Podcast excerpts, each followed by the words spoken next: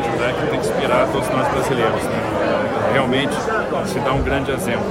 É, eu acho que é isso que a gente quer para o nosso Brasil.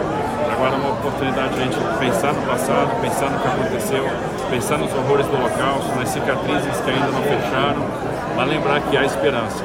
Pensar agora no horror recente do Hamas, mas que há esperança, haverá vitória, pensar na fortaleza do povo de Israel, perpassou essas dificuldades ao longo do tempo e vai continuar superando.